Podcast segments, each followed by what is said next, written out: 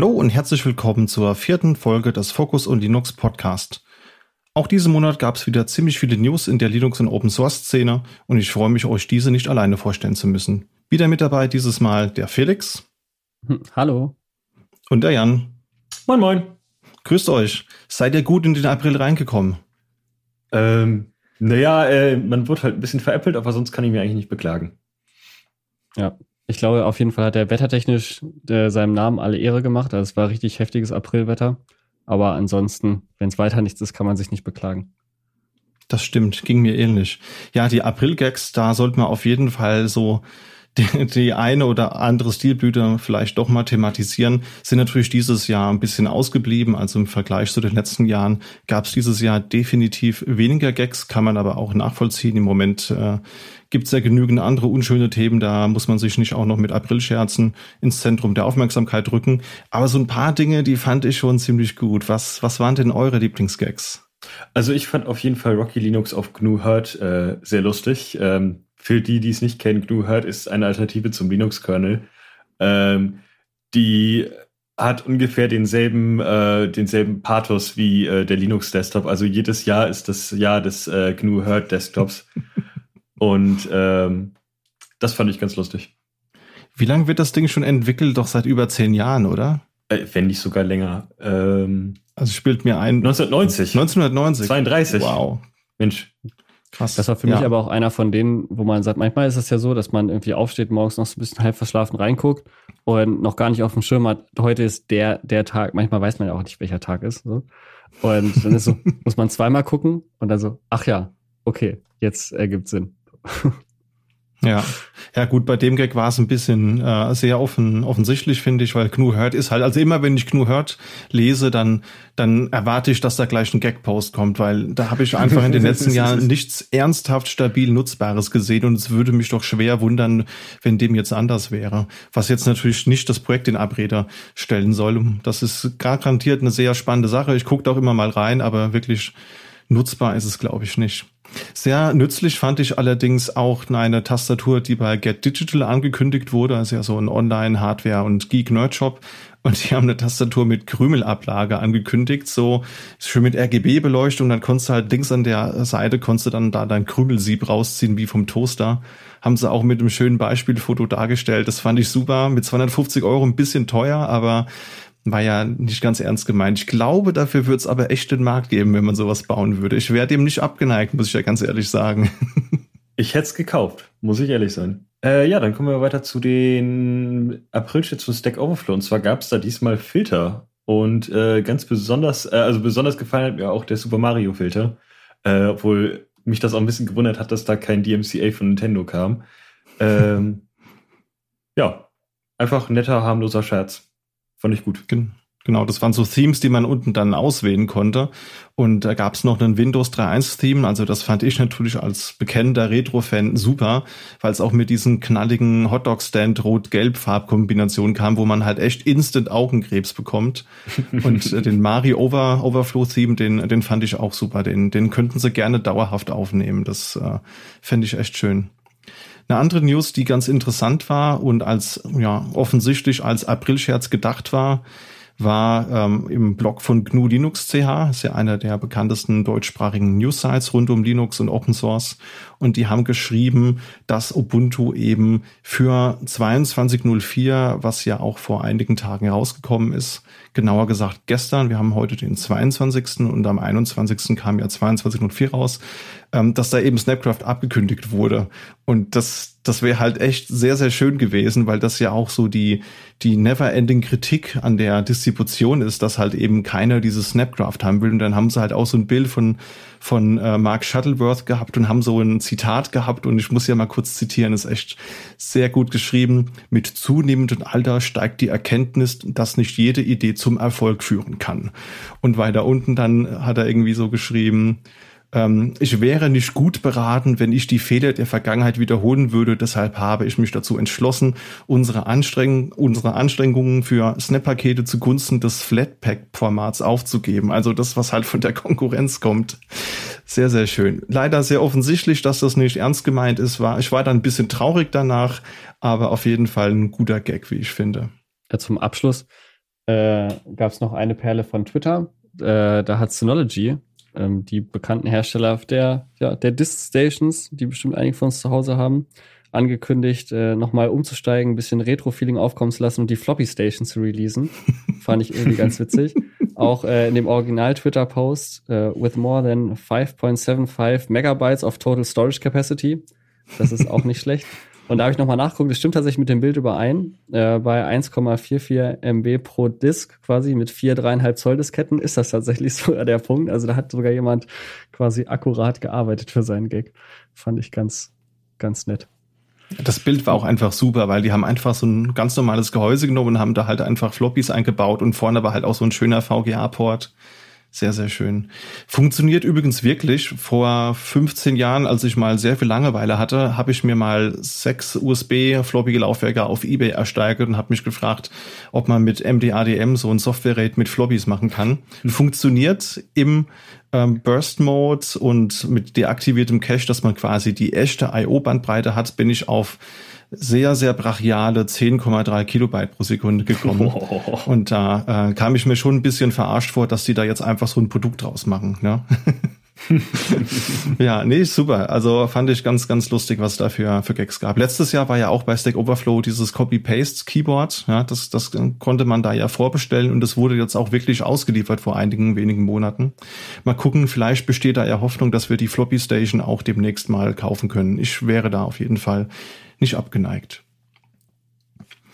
Kommen wir mal zum Feedback und den Ankündigungen. Zur letzten Folge, da haben wir ja euch befragt nach eurem Hörverhalten und wie es denn in puncto Tonqualität und ähm, Audioqualität aussieht, also Dateigröße und Tonqualität so rum. Und da war auch der Frank vom Telebros Podcast wieder sehr informativ und hat uns mal mitgeteilt, wie er unseren Podcast so hört. Und er meinte, er hört ihn sowohl in ihr als auch over ihr und er pumpt es auch auf der Bluetooth-Box und ist über äh, ausgesprochen zufrieden mit dem Ton, den er als sehr gut befindet. Die meisten Podcasts, die er so hört, sagt er, die haben so eine, so eine Größe von ein Megabyte pro Minute. Wir sind da fast doppelt so groß. Und ich habe dann parallel auch mal eine kleine Twitter-Umfrage gestartet und habe mal gefragt, was den Leuten denn jetzt so lieber wäre. Also jetzt im Sinne von, ob wir Leute haben, die wirklich unterwegs über 3G oder LTE eben die Folgen streamen oder die runterladen, ähm, welche Tonqualität da bevorzugt werden würde. Da haben nicht ganz so viele mitgemacht, aber trotzdem haben wir da, glaube ich, ein ganz gutes Bild bekommen. Und wir haben nämlich festgestellt, dass 39 Prozent der Zuhörenden, die sind der Meinung, viel hilft viel, also 192 Kilobyte per Second oder höher. 46 Prozent sagten, naja, ein Kompromiss von circa irgendwas um die 128 Kilobit per Second wäre wär gut. Und die restlichen 15 Prozent, die, die sagten, less is more, darf auch gerne unterhalb 128 äh, Kilobyte per Second sein. Das haben wir dann intern mal diskutiert und als ich die Zahl 128 in den Raum geworfen habe, äh, habe ich hier schon fast ernsthafte Probleme mit unserem Moritz bekommen, der hier ja immer die Post-Production und eben auch den Schnitt macht, der dann sagte, also jetzt, jetzt lassen wir mal die Kirche im äh, Dorf, also das, das, das geht ja gar nicht.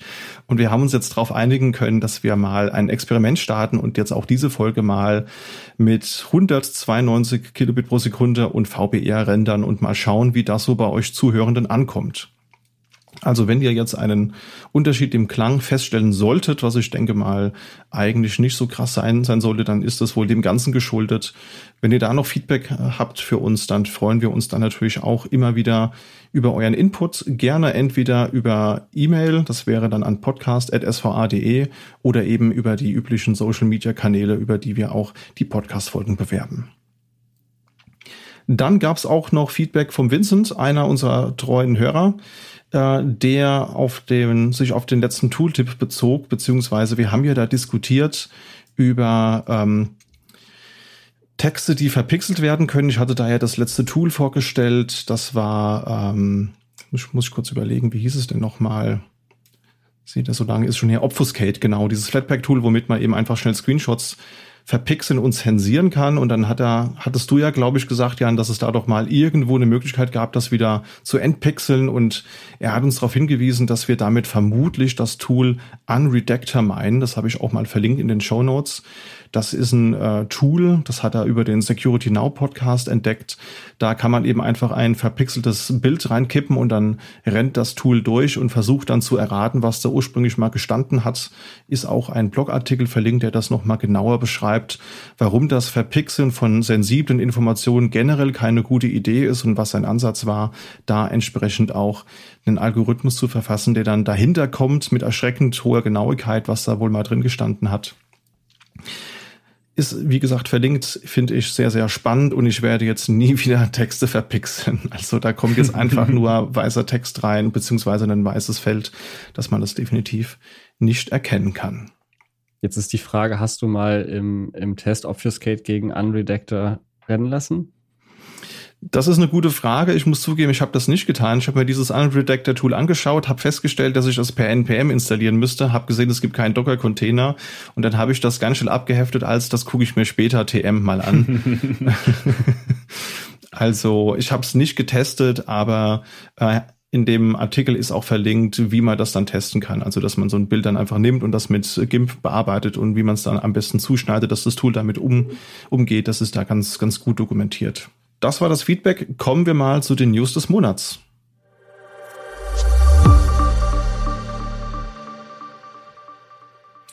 Ja, und jetzt müssen wir schon das vierte Mal in Folge eingehend über Sicherheitslücken im Linux-Kernel reden. Vielleicht sollten wir dir einen eigenen Jingle mal zur Verfügung stellen, Jan, dass du jetzt so unser Security-Jingle wirst und dann weiß man direkt, worum es geht, weil das ist ja bisher immer die erste News gewesen. Worum ging es denn diesmal? Ähm, das sind diesmal tatsächlich zwei ganz besondere Sicherheitslücken und zwar nicht, weil sie äh, besonders ähm, kompliziert, also doch schon kompliziert sind sie auf jeden Fall. Äh, aber ich bin mit dem Autor tatsächlich befreundet und deswegen habe ich den gestern mal kurz über die Shownotes lesen lassen, dass ich hier keinen Blödsinn erzähle. Und zwar mit CWE 2022-1015, das ist ein Bug in NF-Tables. Das ist der in Anführungszeichen neue Weg, Firewalls unter Linux zu machen, äh, der jetzt langsam bei allen möglichen Distros die IP-Tables ablöst. Und zwar ist das eine virtuelle Maschine, die im Linux-Kernel läuft und äh, da werden manchen, manchen Zuhörenden schon die Ohren schlackern. Und äh, da gab es jetzt einen Bug mit einem Integer-Overflow, äh, wenn ein virtuelles Register geladen wurde. Und, äh, und zwar hat der Autor da gedacht, dass quasi der Index, mit dem das virtuelle Register geladen wird, dass das ähm, 8-Bit ist, aber in Wahrheit war es 32. Und äh, da konnte David äh, oder David einen Overflow äh, produzieren, der dann dafür gesorgt hat, dass er äh, Kernel-Speicher lesen und schreiben kann in einem bestimmten Umfang. Und äh, dann hat er mit diesem, äh, mit diesem Bug konnte er dann auch die, die Address Randomization umgehen, indem er einfach eine Firewall-Regel gebaut hat, die einen Vergleich ausgeführt hat mit diesem Bug und dann einfach Pakete losgeschickt hat. Und wenn die Pakete angenommen wurden, ähm, dann hat er die, die Bedingungen angepasst und äh, wenn sie gedroppt wurden, dann wusste er, dass er irgendwo getroffen hat. Und so konnte er dann da äh, Daten aus dem Kernel auslesen, um seinen Exploit zu bauen. Sehr spannend. Ich kann den Blog-Eintrag auf jeden Fall empfehlen. Und ähm, in demselben Zug hatte dann auch CVI 2022-1016 gefunden. Und das ist einfach eine Stack-Variable, die nicht initialisiert wurde. Und das erlaubt einem Angreifer mit einem anderen, in Kombination mit einem anderen Bug dann bis zu oder mindestens 512 Bytes aus dem Stack auszulesen und damit kann man dann auch wiederum noch einen Exploit bauen. Ähm, das waren dann, also die zweite relativ trivial auch zu beheben, einfach die Variable zu initialisieren. Und die erste erlaubt es dem Angreifer dann auch ähm, Root-Rechte zu erhalten. Also man kann dann ähm, einfach eine Shell aufmachen, den Exploit ausführen und hat Root-Rechte. Und das Ganze ist jetzt schon gefixt, äh, hat ungefähr 20 Tage gedauert von äh, Submission bis Fix äh, und ja, ein schöner Bug. Ich kann den Blog-Eintrag auf jeden Fall empfehlen. Er ist sehr technisch gehalten, also da muss man sich dann auch ein wenig Zeit nehmen, um dann sich komplett einzulesen. Spannende Sache. CVSS liegt bei dem ersten bei 6,6 und beim zweiten bei 5,5. Das heißt, es ist, glaube ich, mittleres Risiko noch, wenn ich mich da jetzt nicht, nicht täusche, weil, wie du ja schon gesagt hast, du brauchst sowieso erst noch mal einen unprivilegierten lokalen Benutzer. Das heißt, du musst schon mal irgendwie drin gewesen sein, in Anführungsstrichen, wenn du es ähm, für externe Angriffe nutzen willst. Aber nichtsdestotrotz sollte man schnell patchen. Aber da habe ich gesehen, da haben sich jetzt die Distros noch nicht so mit Ruhm bekleckert. Also ich habe gesehen, SUSE hat ein bisschen was ausgeliefert und ich glaube, bei Red Hat hat man gesagt, für EL7 äh, wird der 1016er auch nicht mehr gefixt, weil er nicht kritisch genug ist und das ja auch jetzt quasi im letzten Zyklus in der Lebensphase ist. Und bei den anderen habe ich auch noch keine Patches, Stand heute Mittag 13 Uhr, ähm, gefunden und bei Ubuntu und Debian auch noch nicht so richtig. Bei Red Hat habe ich tatsächlich auch auf der, auf der Beschreibungsseite einen Fehler gefunden. Und zwar steht da, dass es ein Use After Free Bug ist. Und das ist es nicht. Also das ist so, wie du schon gesagt hast, so ein bisschen halbherzig irgendwie von Red Hat behandelt. Ähm, klar, es, es stimmt auf jeden Fall. Also der Bug ist nicht wahnsinnig kritisch und ist nur gefährlich, wenn man schon einen anderen Bug hat, der auch irgendwo äh, im System ist. Aber ähm, naja, dann einfach die Beschreibung nicht richtig zu kopieren, das ist natürlich dann schon ein bisschen, äh, bisschen schade. Ja, naja, vielleicht tut sich da ja noch was. Werden wir noch mal beobachten und gegebenenfalls in der nächsten Folge noch mal drüber sprechen. Links wie gewohnt in den Show Notes.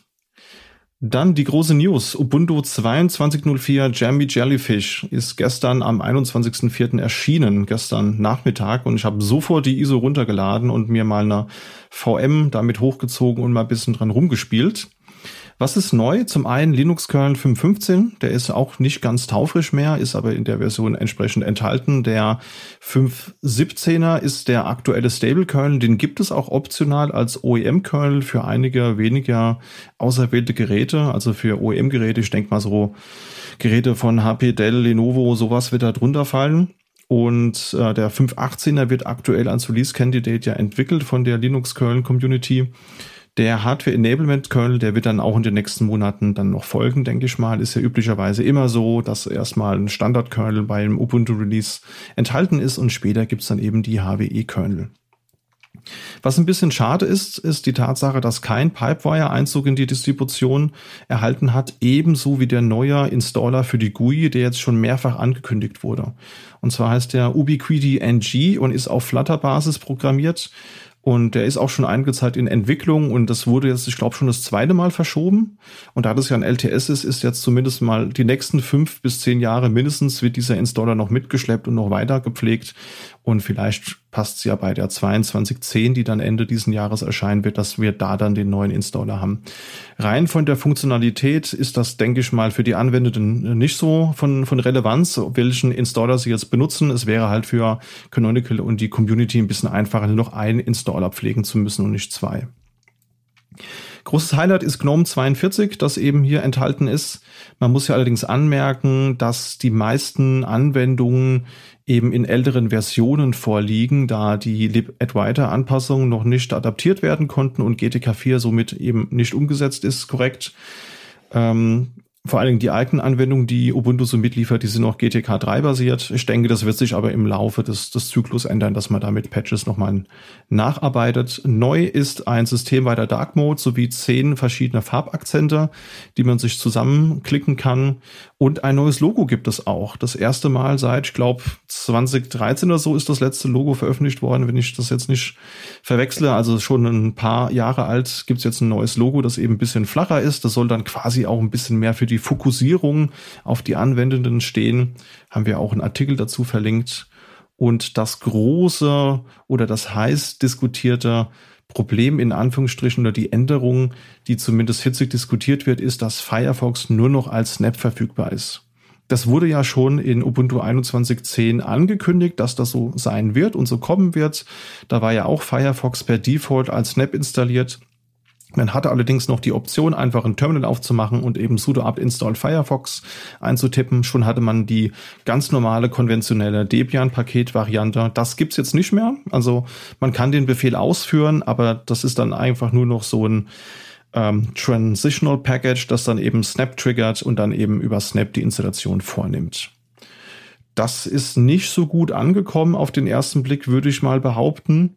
Das kam auch bei 21.10 nicht so richtig gut an. Äh, da gab es halt noch den Umweg. Deswegen glaube ich, ist die volle Tragweite oder das volle Feedback bei Canonical noch gar nicht so angekommen, weil halt viele einfach dann als Workaround sich das App-Package installiert haben. Das geht jetzt ja, wie gesagt, nicht mehr. In der Beta gab es auch noch einen Bug im Software-Shop, dass man da nur noch Snap-Pakete installieren konnte und keine konventionellen Debian-Pakete. Das wurde aber gefixt, das habe ich mir gestern angeschaut. Also man kann im Software-Shop dann rechts oben bei ähm, einem Paket auswählen, ob man das über Snap installieren möchte oder eben ganz konventionell als Debian-Paket. Sehr erfreulich ist die Tatsache, dass Wayland jetzt standardmäßig zum Einsatz kommt, auch wenn man einen Nvidia-Treiber benutzt. Das war ja bisher immer so das große Problem, auch bei anderen Distributionen. Das hat sich jetzt geändert, weil Nvidia die Treiberversion 510 vor einiger Zeit rausgebracht hat. Und sobald man eine Grafikkarte hat, die von diesem Treiber unterstützt wird, also da müsste man in die Release Notes gucken. Aber ich denke mal, so die Grafikkarten, die die letzten drei, vier, fünf Jahre rausgekommen sind, die dürften da auf jeden Fall dabei sein. Wenn ihr jetzt irgendwo noch eine alte GTX 660 unterm äh, Schreibtisch habt, dann könnte es vielleicht Probleme geben dann sollte das halt prinzipiell funktionieren. Wichtig ist auch noch die Einschränkung, es darf nur eine GPU sein. Das heißt, euer krasses Mining-Rig mit den vier dicken GTX-Karten, das äh, dürfte dann vermutlich mit Wayland per Default auch nicht funktionieren. Also da gibt's dann halt den Fallback über X11. Dann gibt's auch eine neue OpenSSL-Version 3.0, die deaktiviert einige veraltete Algorithmen wie beispielsweise MD5 oder SHA1. Es gibt den LXD 5.0 mit LTS-Support und IBM Power 8 wird nicht mehr unterstützt, nur noch IBM Power 9. Und abschließend, was ich auch sehr spannend finde, es gibt jetzt erste Community Images für die RISC V Architektur. Es gibt jetzt ja auch schon die ersten RISC V Entwicklungsboards. Das heißt, die kann man jetzt, wenn man möchte, auch mit Ubuntu 22.04 betanken. Da bin ich mal sehr gespannt, was sich da in der Zukunft tut. Und vor allen Dingen bin ich sehr gespannt, wie das Feedback, was jetzt Firefox und Snap anbelangt, wie das ausfallen wird. Was sagt ihr so dazu? Ähm, ich habe tatsächlich gerade erst vor ein paar Tagen Ubuntu 21.10 auf einem, auf einem Live-Stick gehabt und äh, ich habe äh, versucht, Firefox aufzumachen. Das hat äh, eine halbe Minute oder vielleicht sogar eine ganze Minute gedauert. Es ist eine grauenhafte First-User-Experience, wenn, wenn Firefox so lange zum Starten braucht. Also äh, gerade wenn ich mir vorstelle, dass man nicht irgendwie in diesem, äh, also wenn man nicht weiß, dass es Snap gibt und irgendwie einfach mal Linux ausprobieren möchte und dann drückt man auf ähm, auf Firefox und das braucht eine Minute. Ich glaube, dann sieht man den Stick und bootet wieder Windows. Also äh, kann ich nicht nachvollziehen. Ich meine, das ist natürlich für Canonical einfach, weil sie die Pflege des Pakets aus der Hand geben. Also sie müssen das Paket selbst nicht mehr bauen, das macht jetzt Mozilla selbst. Und ähm, sie können damit natürlich ihren eigenen Store pushen. Also ver verstehen, woher das kommt. Aus einer unternehmerischen Perspektive kann ich es schon, aber aus einer User-Perspektive ist natürlich nicht sehr vorteilhaft. Ja, was sich als Thema auf jeden Fall anschließt, äh, beziehungsweise also eigentlich verwandt ist an der Stelle, eben wenn es halt einen neuen Ubuntu Beta Release gibt, äh, folgen auch die, die Kind-Distros oder die Child-Distros. Dementsprechend gibt es auch ein neues Beta Release von Popos. Auch die 22.04 Beta ist jetzt ja vor ein paar Tagen auch mit der von Ubuntu auch rausgekommen.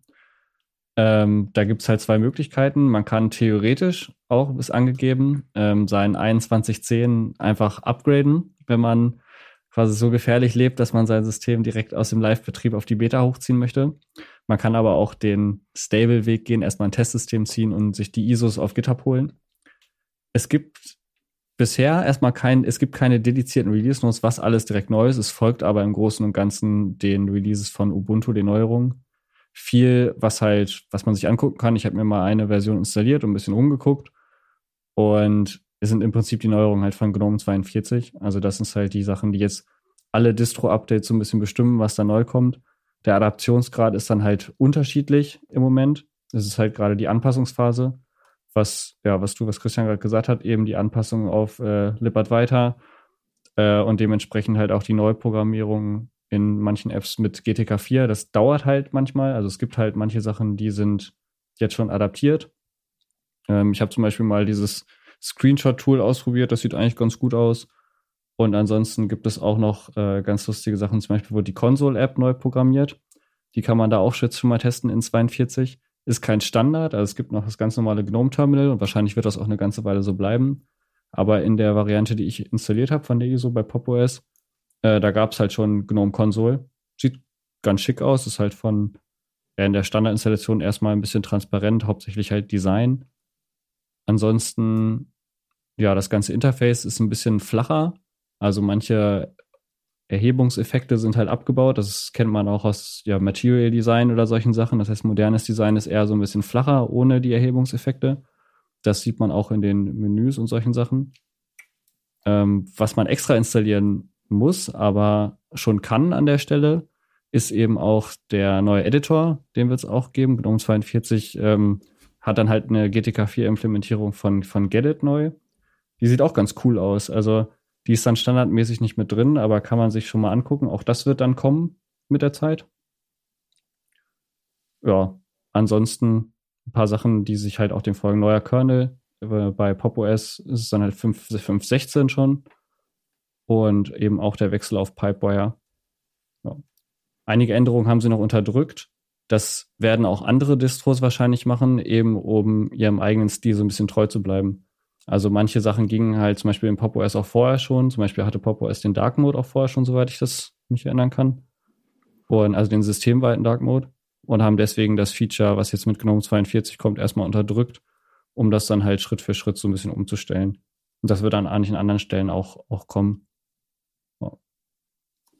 Was so ein bisschen durchgeklungen ist oder was so ein Release-Note war, eben weil auch die Ankündigung ist, dass sie halt Änderungen immer bringen wollen, wenn sie halt mit den Features fertig sind und gar nicht mal unbedingt auf äh, die Major Releases warten. Anscheinend ist äh, auch die Entwicklung oder die Integration von, von ButterFS noch mit drin. Aber also könnte noch kommen, aber das ist nicht ganz sicher, ob es das halt in den Release schafft. Dann kommen wir jetzt zu ähm, noch Ubuntu-Nachricht tatsächlich. Und zwar gibt es jetzt Rolling Rhino Remix. Das ist ein inoffizielles Rolling Release, äh, geführt von Martin Wimpress. Das ist der frühere Leiter von Ubuntu Mate und Canonicals Desktop Sparte. Und ähm, das ist jetzt quasi dann ein Daily, ein Daily Rolling Release. Und das bietet optional auch neuere Kernel als Ubuntu an. Ähm, kann ich nicht so ganz, äh, also ich sehe den Use Case nicht so ganz für das Teil, um ehrlich zu sein weil der Kernel ist eigentlich selten das Problem, wenn man irgendwie mit Ubuntu arbeitet. Und das, also, wenn ich eine Rolling Release Distro nehme, wie Arch oder Manjaro, dann nehme ich das, damit die Pakete alle up to date sind und nicht damit der Kernel immer up to date ist.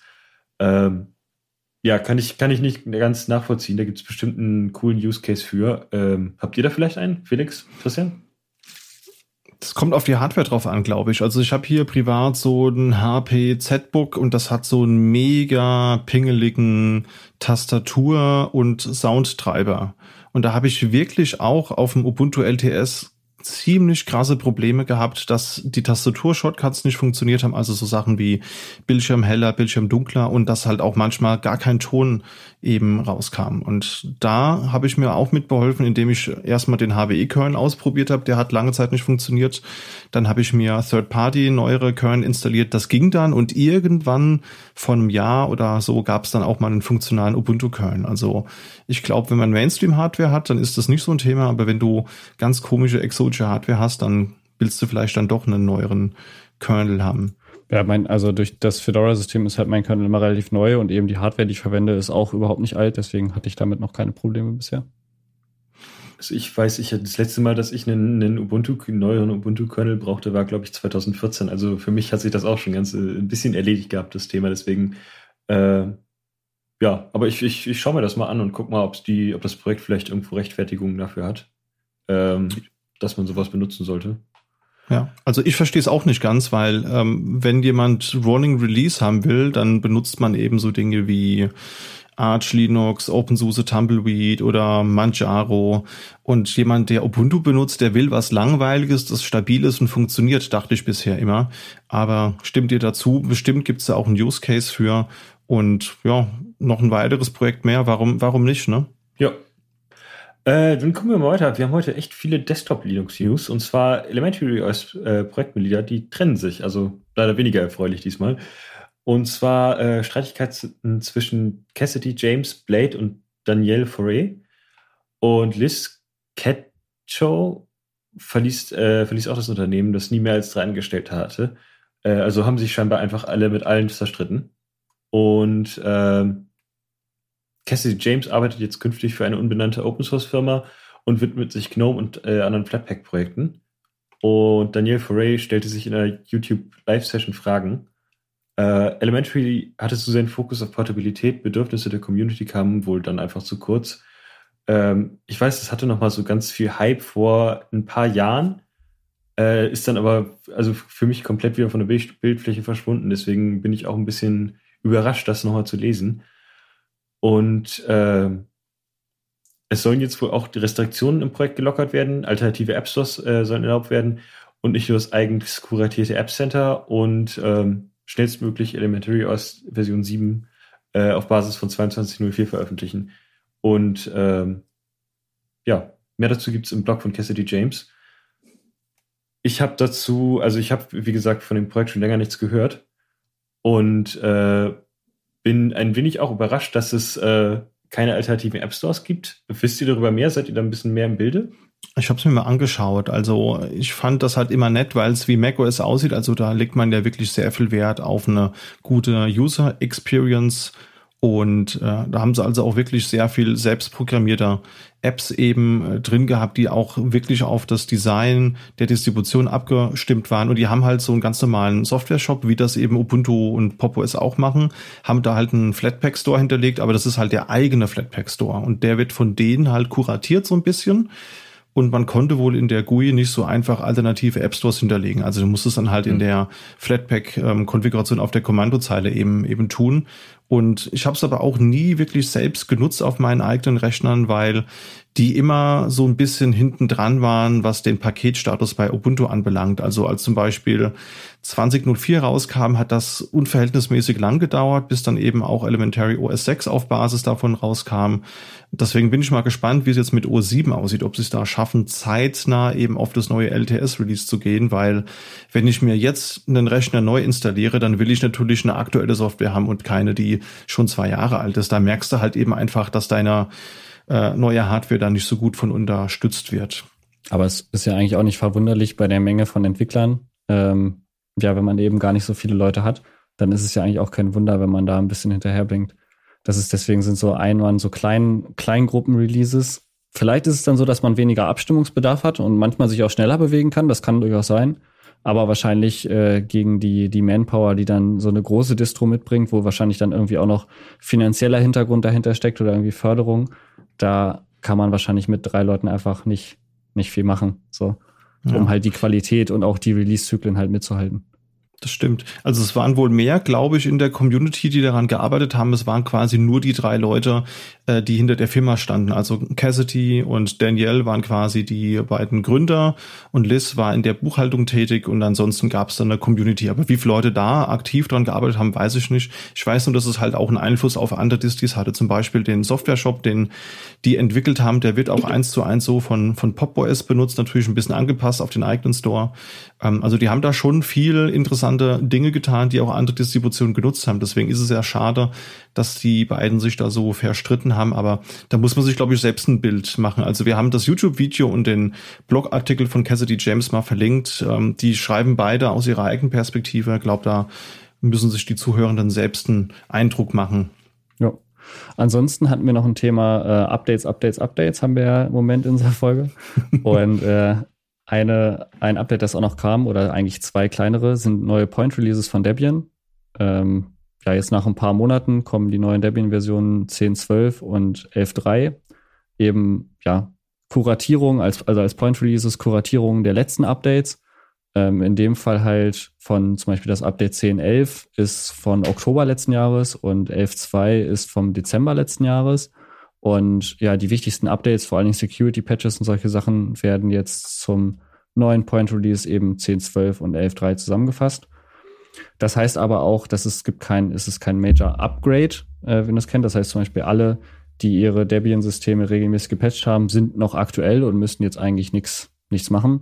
Nur bei neuen Installationen kann man sich jetzt halt die ISOs ziehen und dann kann man halt sich sparen, das wieder hochzuziehen auf den aktuellsten Stand, sondern ist dann gleich mit den Paketen eben von diesem Monat äh, up to date. So das System. Das Update auf 10.12 bereinigt deswegen in den letzten Monaten gesammelte 73 Fehler und 78 Sicherheitslücken und 11.3 91 Fehler und 83 Sicherheitslücken. Sehr schön.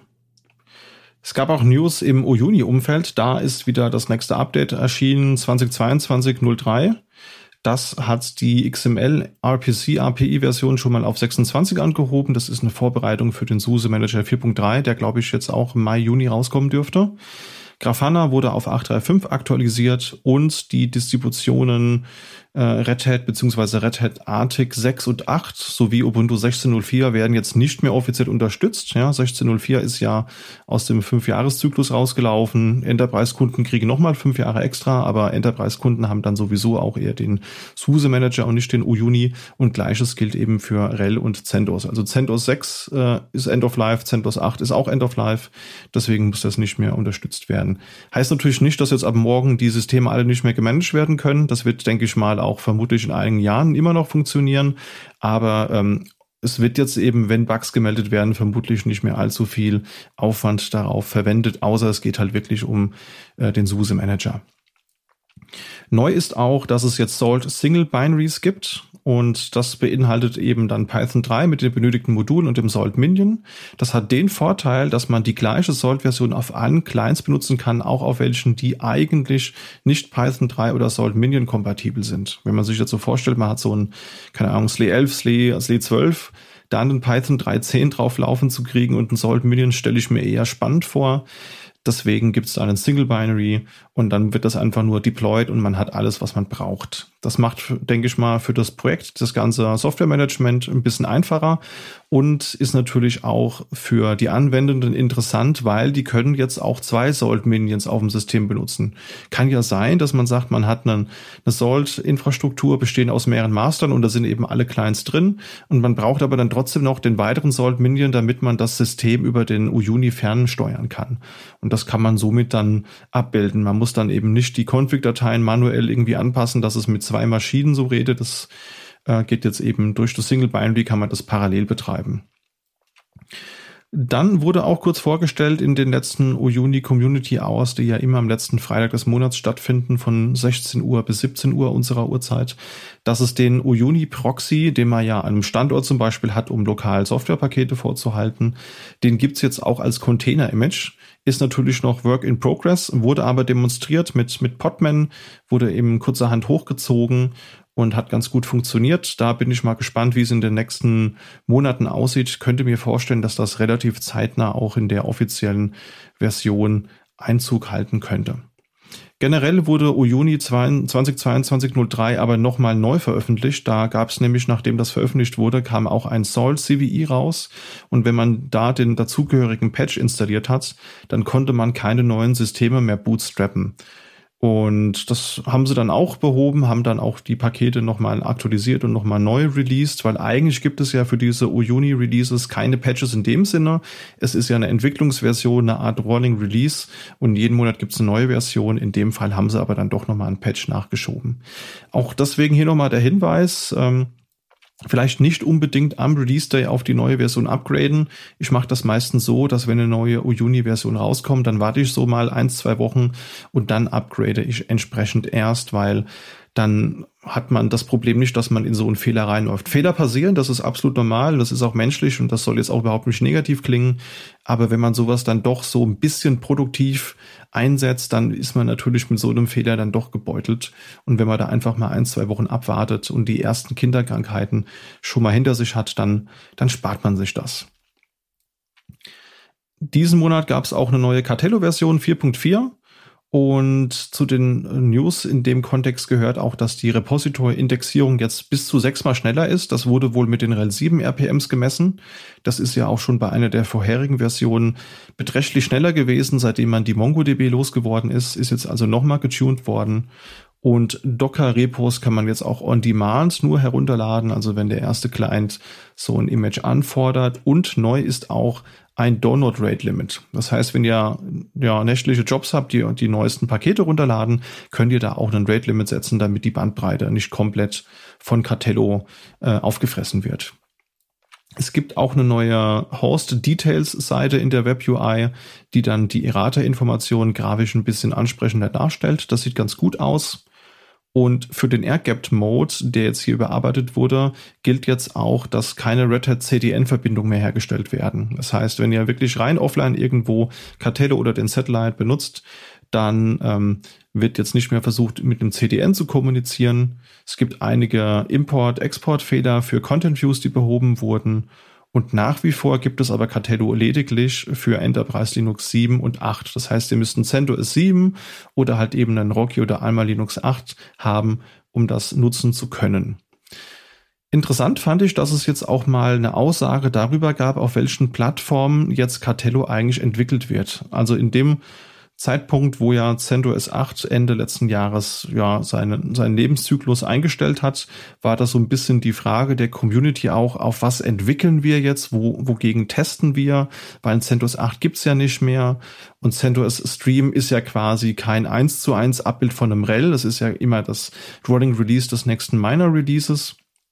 Und da gab es jetzt eine Aussage im Forum, die haben wir auch mal verlinkt, da hatte sich Evgeny Golov zu äh, geäußert und da ist es so getestet, wird seitens des Projekts auf CentOS Stream 8 und auf Alma Linux 8 und es wird aber auch prinzipiell unterstützt, Cartello und Foreman auf ähm, RHEL und auf Rocky Linux zu betreiben. Die Entscheidung für Linux statt Rocky Linux war jetzt keiner persönlichen Natur, sondern die haben einfach nur geschaut, was liefert die neuesten Vagrant Boxes, wo gibt's die neuesten Container Images oder womit eben die EntwicklerInnen ähm, arbeiten. Und da war halt Alma Linux von Anfang an ein kleines bisschen schneller als Rocky Linux. Aber im Endeffekt, und das betont Evgeny auch nochmal, ist es ja egal, ob ich jetzt RHEL, Rocky oder Alma nehme. Es ist ja das gleiche Betriebssystem, nur mit einem anderen Branding. Dann gibt's auch noch Neuigkeiten aus dem Red Hat Satellite 7 Umfeld, beziehungsweise Red Hat Satellite 6.11, wie es jetzt heißt. Da hatte sich Red Hat nämlich dann doch nochmal geäußert und hat gesagt, dass die nächste Satellite-Version, die heißt jetzt eben doch 6.11 und nicht 7.0, wie es ursprünglich mal geplant war. Wir hatten da ja schon äh, vor einigen Wochen und Monaten berichtet und hatten auch schon im Focus und DevOps Podcast darüber gesprochen. Da war nämlich geplant, dass die MongoDB eigentlich erst in Satellite 7.0 entfällt. Ja, und das wurde jetzt ja vorgezogen. Also die MongoDB, die ist ja schon in Satellite 6.10 nicht mehr vorhanden. Und jetzt hat Red Hat eben gesagt, es gibt nicht mehr genügend technische Änderungen, die es rechtfertigen würden, das als eine neue Major-Version zu klassifizieren, ohne die Kundinnen total zu verwirren. Deswegen hat man davon abgesehen. Satellite 610 wird bis Mai 2023 unterstützt. Das sind circa 18 Monate, also ein bisschen länger als die üblichen 12 Monate, wenn ich mich recht entsinne. Und der Satellite 6.11, der noch rauskommen soll dieses Jahr, der wird eben auch Satellite 6.10 Capsules unterstützen. Und es soll der Cartello Agent entfallen, der ja schon seit über einem Jahr oder eigentlich schon seit zwei Jahren deprecated ist. Und ähm, Puppet wird dann auch nur noch als Plugin verfügbar sein. Das heißt aber nicht, dass der Installer auch reprogrammiert wird. Er ist nach wie vor noch auf Puppet-Basis. Das dürfte sich aber wohl auch vielleicht Ende diesen Jahres ändern, weil da plant man dann auch den Installer möglicherweise mit Ansible neu zu entwickeln. Das wäre ja auch sinnvoll. Es gibt ja zum Beispiel im Red Hat-Kontext auch Ansible-Rollen, um Satellite zu installieren und du hast dann quasi eine Ansible-Rolle, die eine Puppet-Installation anstößt. Das ist halt auch total verrückt. Und deswegen ist der Wunsch, das auf Ansible komplett neu zu implementieren, würde Sinn ergeben, weil ja auch Ansible fest zum Red Hat-Ökosystem gehört. Und dann soll auch angeblich ab Ende diesen Jahres möglicherweise die Installationsbasis auf RHEL 8 möglich sein. Also könnte man dann auch den Satellite 611 auf etwas neuerem als RHEL 7 installieren. Ich bin gespannt, was sich tut. Es sind einige Dinge, die schon länger da liegen, aber ich glaube, das geht in die richtige Richtung. Ich glaube, unserem nächsten Thema können wir mal ein bisschen ins Gespräch kommen und ein bisschen diskutieren. Ähm, wir haben aufgeschnappt oder als Release, es soll jetzt die SUSE Adaptive Linux Plattform geben. Und das ist für mich noch ein bisschen mysteriös. Also wir haben das auf unserer Liste, ich habe dazu mal ein bisschen geguckt, aber ja, es bleibt alles ein bisschen vage und ich kann mir noch nicht so ganz genau vorstellen, was das werden könnte. Also der, ja, es fallen Stichworte wie, okay, Codename für die Entwicklung der nächsten ja, Slash-Generation, radikale Änderungen, Technologie, mhm. Design, offene Entwicklung. Ähm, auch, aber im Prinzip sind wir hier immer so ein bisschen bei, bei offener Entwicklung. Und ansonsten scheint auch noch relativ wenig bekannt zu sein. Also es gab Vergleiche mit ja, MicroOS oder auch anderen Systemen, die andere Richtung mit Fedora Silverblue als Immutable Operating System. Aber ich habe es nicht so ganz fassen können. Wisst ihr da ein bisschen mehr oder könnt ihr euch da ein Bild machen? Das, das könnte ja, also es klingt so ein bisschen aus in Richtung Core OS oder so, so ein minimales OS Richtung äh, Containerplattform. Also was du dann äh, ausrollst und dann noch Kubernetes draufschmeißt und dann geht's los. Ähm, ich könnte mir vorstellen, dadurch, dass SUSE auch Rancher gehört, dass das dann da auch direkt in die, in die Rancher-Nische reingeht und dass man dann quasi, also es gibt ja jetzt, über Rancher kommt jetzt irgendwie Harvester das macht irgendwie so ein Rancher Meta-Management irgendwie und VM-Management und dass man dann jetzt quasi auch noch die Stufe runtergehen will, dass man äh, unter Rancher auch noch quasi die, die äh, einen, äh, einen Fuß in die Tür kriegen möchte. Ja, ich, ich bin gespannt. Radikale Änderungen, offene Entwicklung. wird sich noch zeigen. Ich glaube, ja, also ich sehe auf jeden Fall irgendwo da ein Use Case, wenn es so ist, wie ich es mir vorgestellt habe. Äh, ich bleib gespannt. Geht mir ähnlich. Also es gibt ja wirklich noch wenig Details. Also wir haben auch mal den OpenSUSE Mailing List Beitrag von Stefan Behler, das ist der Kollege bei der SUSE, der da auch das Produktmanagement äh, übernimmt, ähm, haben wir verlinkt. Und das ist halt, ja, es gibt noch relativ wenig äh, Details, aber ist ja klar, wenn Sie jetzt erst damit anfangen, äh, kleiner Tipp, nicht die Kommentare drunter durchlesen, das hat immer mehr heise Forum-Niveau, äh, die Leute haben Angst, dass sie jetzt jede Anwendung in VMs betreiben müssen. Ich glaube nicht, dass das das ist, was die SUSE damit vorhat, sondern sie haben ja geschrieben, minimales Host-Betriebssystem und dann irgendeine Container-VM-Schicht für Applikationen. Ich denke, wie ihr schon sagte, das könnte so in die Richtung gehen. OS-Tree und halt eben SLE Micro OS und OpenSUSE Micro OS hat man ja schon als eigene ähm, Distribution im Petto. Ich denke, das wird in so eine Immutable-Richtung gehen und da bin ich mal gespannt, weil das machen ja viele. Ja, also äh, Core OS war eins der ersten Projekte, Fedora Silverblue ist eins oder Kinoite, was das gleiche mit, mit KDE ist. Ich glaube, das ist jetzt so der nächste große Trend und bin ich mal gespannt. Wir werden auf jeden Fall berichten, wenn es da mehr Details gibt. Ja. Ansonsten würden wir euch gerne noch mal so ein paar Kurznews über den Zaun werfen. Ähm, eine Sache, die anscheinend immer verfolgt werden muss, es scheint so ein persönliches Interesse von Christian zu geben, ist, äh, weil er das immer wieder in die Notes schreibt, ist die Verfolgung von Navy Linux. Also für alle Navy Linux-Fans da draußen, Navy Linux äh, hat jetzt auch die 8.5 geschafft und folgt damit nach 146 Tagen dem RHEL 8.5 Release. Also direkt, ich bin ja eigentlich direkt. Navy Linux Influencer neben meinem äh, Hannah Montana Linux. Das darf nur, nur keiner wissen. Ja, und ähnlich quasi, nur halt schon eine Stufe weiter, folgt die Alma Linux 9 Beta, jetzt nach 100, ja, 166, fast 170 Tagen der äh, RHEL 9 Beta.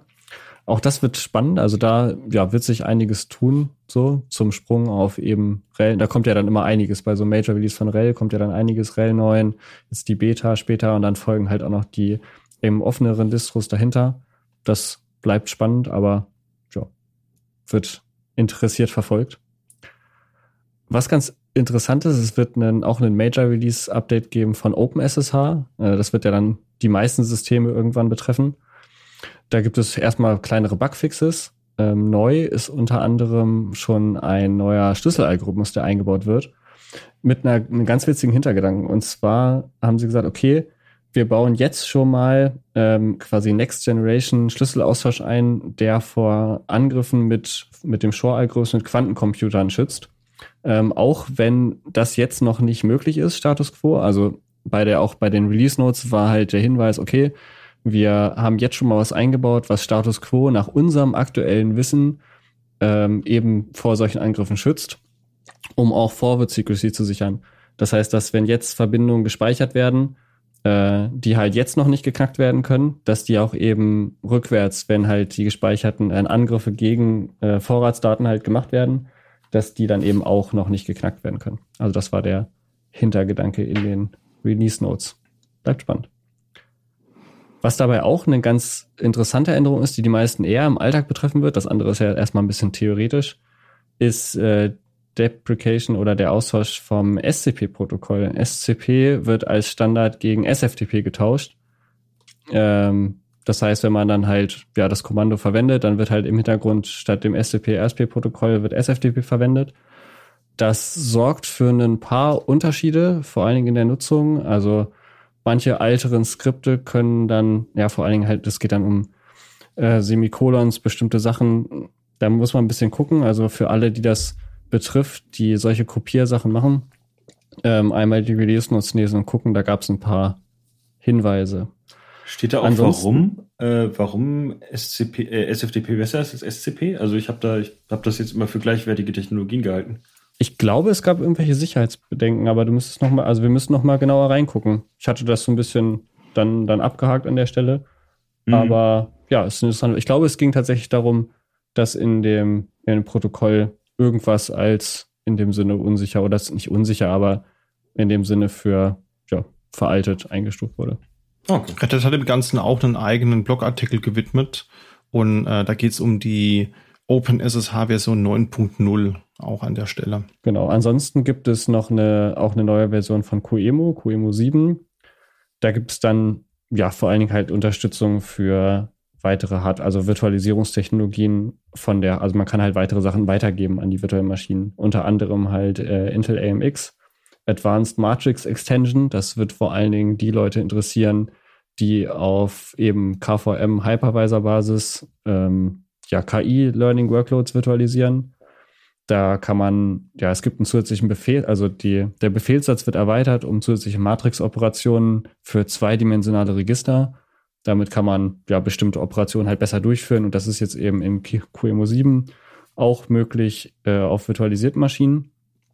Und weiterhin, da war vorhin auch schon mal ein Hinweis, ja, die Adaption von RISC V, also inzwischen ist das halt dann nicht mehr experimentell und wird dann in QEMU 7 auch standardmäßig unterstützt. Ja, dann kommen wir jetzt auch nochmal zu äh, noch mehr Desktop-Linux-Nachrichten. Also irgendwie heute haben wir die, die, äh, die Folge des Desktop-Linux. Ja, des Linux-Desktops. Äh, ich sag's euch, Jungs. 2022 äh, ist das Jahr des Linux-Desktops. und dann 2023 wird noch besser und 2024 erst. Oh Mann. Ähm, Und zwar TeamViewer unterstützt Wayland, was natürlich gerade in Verbindung mit äh, Ubuntu, was jetzt auch per Default auf Wayland sitzt, natürlich wahnsinnig gute Nachrichten sind. Ich glaube, ich spreche vielen äh, Desktop-Linux-Usern direkt aus dem Herz, äh, äh, wenn sie, also wenn sie sowas hören, dass da einfach Freude aufkommt. Ich kann mich noch an unzählige Zoom-Sessions erinnern, wo dann Screensharing nicht ging oder man hatte keinen Ton oder alles Mögliche. Und dass da jetzt langsam Support für Wayland kommt, das äh, finde ich super. Ja, kann ich nicht anders sagen. Ähm, ein paar Features fehlen noch. Es ist noch experimentell, also zum Beispiel Führung zu Login-Screens, ändernde Bildschirmauflösung und äh, Synchronisation der Zwischenablage kommt noch, aber es ist da. Es kommt bald und ähm, es wurde auf jeden Fall angefangen. Es ist irgendwo auf dem Schirm, äh, wortwörtlich. Und ähm, ja, finde ich super.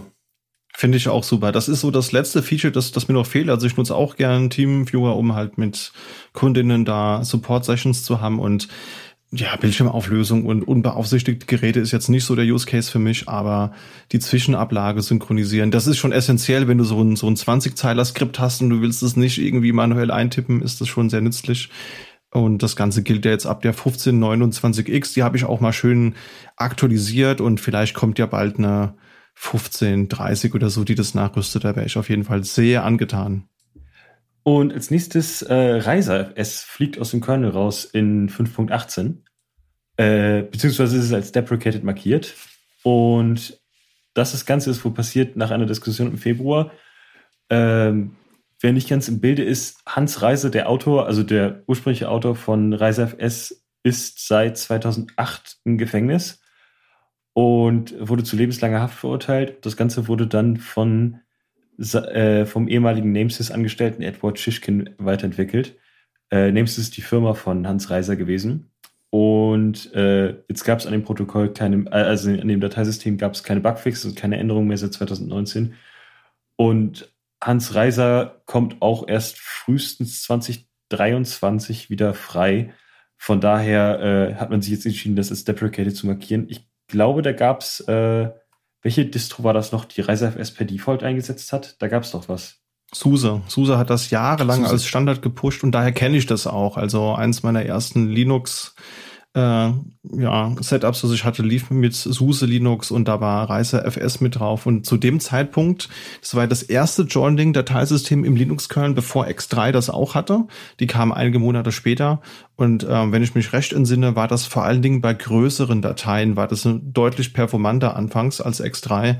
Und deswegen äh, ja, hat SUSE das sehr gerne genutzt und ich fand das auch ziemlich gut, aber kann natürlich verstehen, dass die Distros sich davon distanzieren. Ich meine, wer will schon ein Dateisystem in seinem äh, Kernel oder in seiner, in, in, in seiner Distro drin haben, wo der Name des, des Gründers eben eine Referenz zu einem verurteilten Mörder äh, hergestellt werden kann? Das ist natürlich ein Image-Schaden. Ja. Und mittlerweile gibt es halt, wie schon gesagt, äh, auch sehr viele Dateisysteme, die das selber können und teilweise auch besser. Äh, zum Beispiel X4, XFS, ZFS, äh, ButterFS gibt's alles, ist alles im ja. Kernel. Obwohl ZFS ist ja so eine, ist ja so eine never-ending Story im Kernel. Ähm, ja, aber ähm, das als Randnotiz für alle, die, die mal mit ReiseFS gearbeitet haben oder es noch tun und sich jetzt irgendwie mal nach einer Alternative umschauen müssen. Ja, was so ein spannendes Thema ist, was wir ja auch immer mal wieder verfolgen. Es gibt anscheinend so, es gibt so ein paar Projekte, die wir einfach so ein bisschen mit auf dem, auf dem Schirm haben und immer mal wieder kleine Updates geben. und eins davon ist das Ashai Linux. Das ist äh, ja nochmal ein kleiner Intro für alle, die es noch nicht kennen. Ist eigentlich ein ganz witziges Projekt, gestartet von Hector Martin. Ähm, Im ja, ungefähr 2020 haben die mit angefangen und es geht darum, ähm, Linux auf die M1-Plattform zu bringen von Apple. Und gestartet mit dem Mac Mini, MacBook Air, MacBook Pro und in der großen Herausforderung einer undokumentierten Plattform. Also die Apple lässt das zwar zu, also es ist nicht limitiert, man kann da alle möglichen Sachen booten, aber es gibt halt gar keine Doku dazu. Und aus diesem dunklen Nirvana haben sie sich halt hochgetastet und ja, wir haben schon mal davon berichtet, dass es dann halt bootbare Varianten gibt, die sind im Internet aufgetaucht, halt auch Varianten, dass man halt tatsächlich rein, also reinkommt auf die anderen Systeme. Und äh, die Neuigkeiten, die jetzt kommen, ist nämlich, dass am 8. ja, obwohl, stimmt, am 8. März wurde der, äh, der M1 Ultra released, so die im Moment höchste Variante der ganzen Sache, ähm, verfügbar im neuen Mac Studio. Und jetzt im letzten Monat ist der erste Boot von Archai Linux auf dem M1 Ultra geglückt. Das ist schon ziemlich verrückt. Also ich habe viel Respekt für alle möglichen Open Source EntwicklerInnen und Leute, die sich an solche Sachen ranwagen generell und uns halt diese ganze Community ermöglichen. Und dieses Tasten im Dunkeln und quasi auf einer unbekannten Plattform da Sachen zum Laufen zu bekommen, unter anderem auch, was haben sie gesagt, ja, generell einfach der Prozessorsatz, ähm, der, da ist ja auch noch äh, eine GPU-Unit mit drin, die auch quasi alles reverse engineert werden muss, um da dran zu kommen. Das ist schon irre, auf jeden Fall, dass das, dass das klappt. Ja, da spannend. Äh, da habe ich tatsächlich mal eine ganz interessante, also es gibt so Capture the Flag äh, Wettbewerbe, das sind so quasi Hacker-Wettbewerbe. Da gab es mal eine Challenge, die mich daran so ein bisschen erinnert hat. Und zwar ging es darum, auch eine unbekannte CPU-Architektur zu erraten, also zu, zu verstehen. Und äh, da gab es einen Trick, den fand ich genial. Man hatte den Maschinencode und äh, der äh, die Lösung war quasi den Editor so lange auseinander und zusammenzuschieben, dass das sich irgendwie aligned hat, dass man äh, quasi, dass die einfach optisch Sinn ergeben haben, die Reihenfolge von Instruktionen, um die Länge von so einer Instruktion zu finden, fand ich total genial. wow. Ja, geil. Dann kann ich mir jetzt ja hier so ein Mac Studio für 7000 Euro kaufen. Ne? Werde ich jetzt einfach keine oh. Miete zahlen, nichts mehr zu essen kaufen. und dann kann ich da dann äh, Arch Linux drauf installieren. Bin ich mal, mal gespannt. Ja, schon verrückt. Was noch dazu noch so ein ganzes interessantes äh, Häppchen dazu ist. Und zwar habe ich das eben in der Vorbereitung erst gelernt. Hector Martin, äh, sein vorheriges Projekt war PS4 Linux. Das heißt, der Mann bringt Erfahrung mit an der Stelle Ach. für Reverse Engineering von unbekannten Plattformen und da halt Sachen draufzubringen. Ach cool, der war das. Ja, okay. Jetzt ergibt das Sinn, dass er das alle so mit Fingerschnipsen irgendwie hin, hinkriegt. Das ist schon. Heißt das äh, eigentlich, das habe ich bis heute nicht ganz verstanden, heißt das Asahi Linux oder du nennst es ja Ashai Linux? Wie ist die offizielle so. Pronunciation? Das ist, es war leider keine Lautschrift dran, aber okay. Asahi stimmt, ergibt von der Schreibweise eigentlich fast ein bisschen mehr Sinn. Ich bin da so ein bisschen reingestolpert. Müsste man sich mal einen, einen, Vortrag von denen anhören. Meistens ist es ja immer ganz gut, wenn die Entwickler das einmal selber gesagt haben, dann kann man sich daran anlehnen.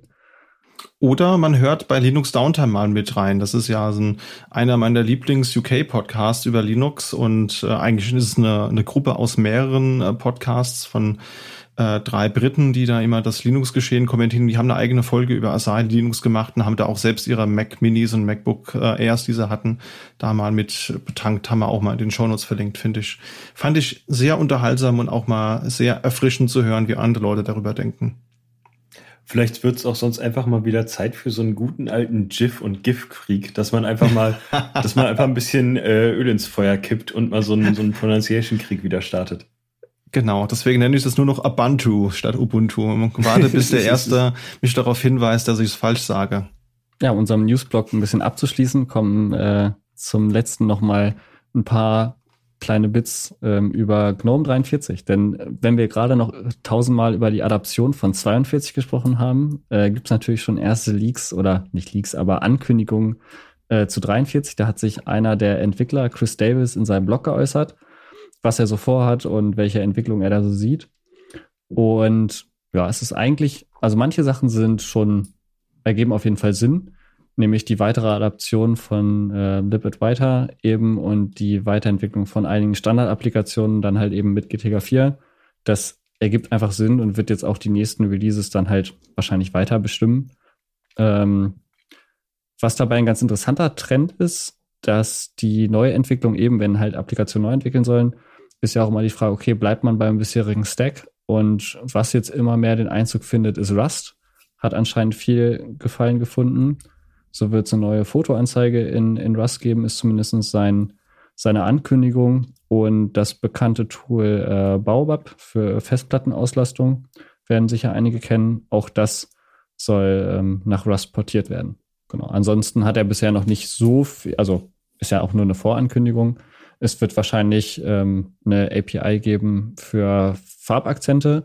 Das wird vor allen Dingen eben für andere Entwickler spannend sein, dass man halt ja ganze Fenster einfärben kann in einem Colorton. So, solche Sachen. Das haben wir schon, daran wird gerade gearbeitet. Und dann auch so ein bisschen, ähm, ja, der Desktop-Man, also der File-Manager, Nautilus soll ein bisschen adaptiver werden, also eben für verschiedene Plattformen. Ja, das sind so die Sachen, die er schon so ein bisschen rausgehauen hat. Ich hoffe, dann kommt auch gleich direkt mit für Christian das Hotdog-Theme für äh, Gnome 43. das würde ich total feiern. Ich habe, was habe ich neulich gesehen? Ich habe jetzt den Namen leider vergessen, aber das finden wir bestimmt äh, von so einer Linux-Distri, die ganz viele Themes mitbringt. Und es gab früher so ein mega geiles GNOME 2 Theme, das genau aussah wie Windows 3.1 und das ist ja mein Lieblings-Windows gewesen. Äh, und das muss ich mir noch mal, das muss ich mir noch mal zu äh, zu herzuführen. Und dann werde ich, glaube ich, dieses Theme das wird dann auf GNOME 42 draufgebügelt. Komme, was da wolle. All das, was die ganzen DesignerInnen so mit Liebe gestaltet haben, wird mit einem Theme, das 30 Jahre alt ist, einfach zunichte gemacht. ja, und damit sind wir, glaube ich, mit den News des Monats durch und kommen zum Tooltip des Monats.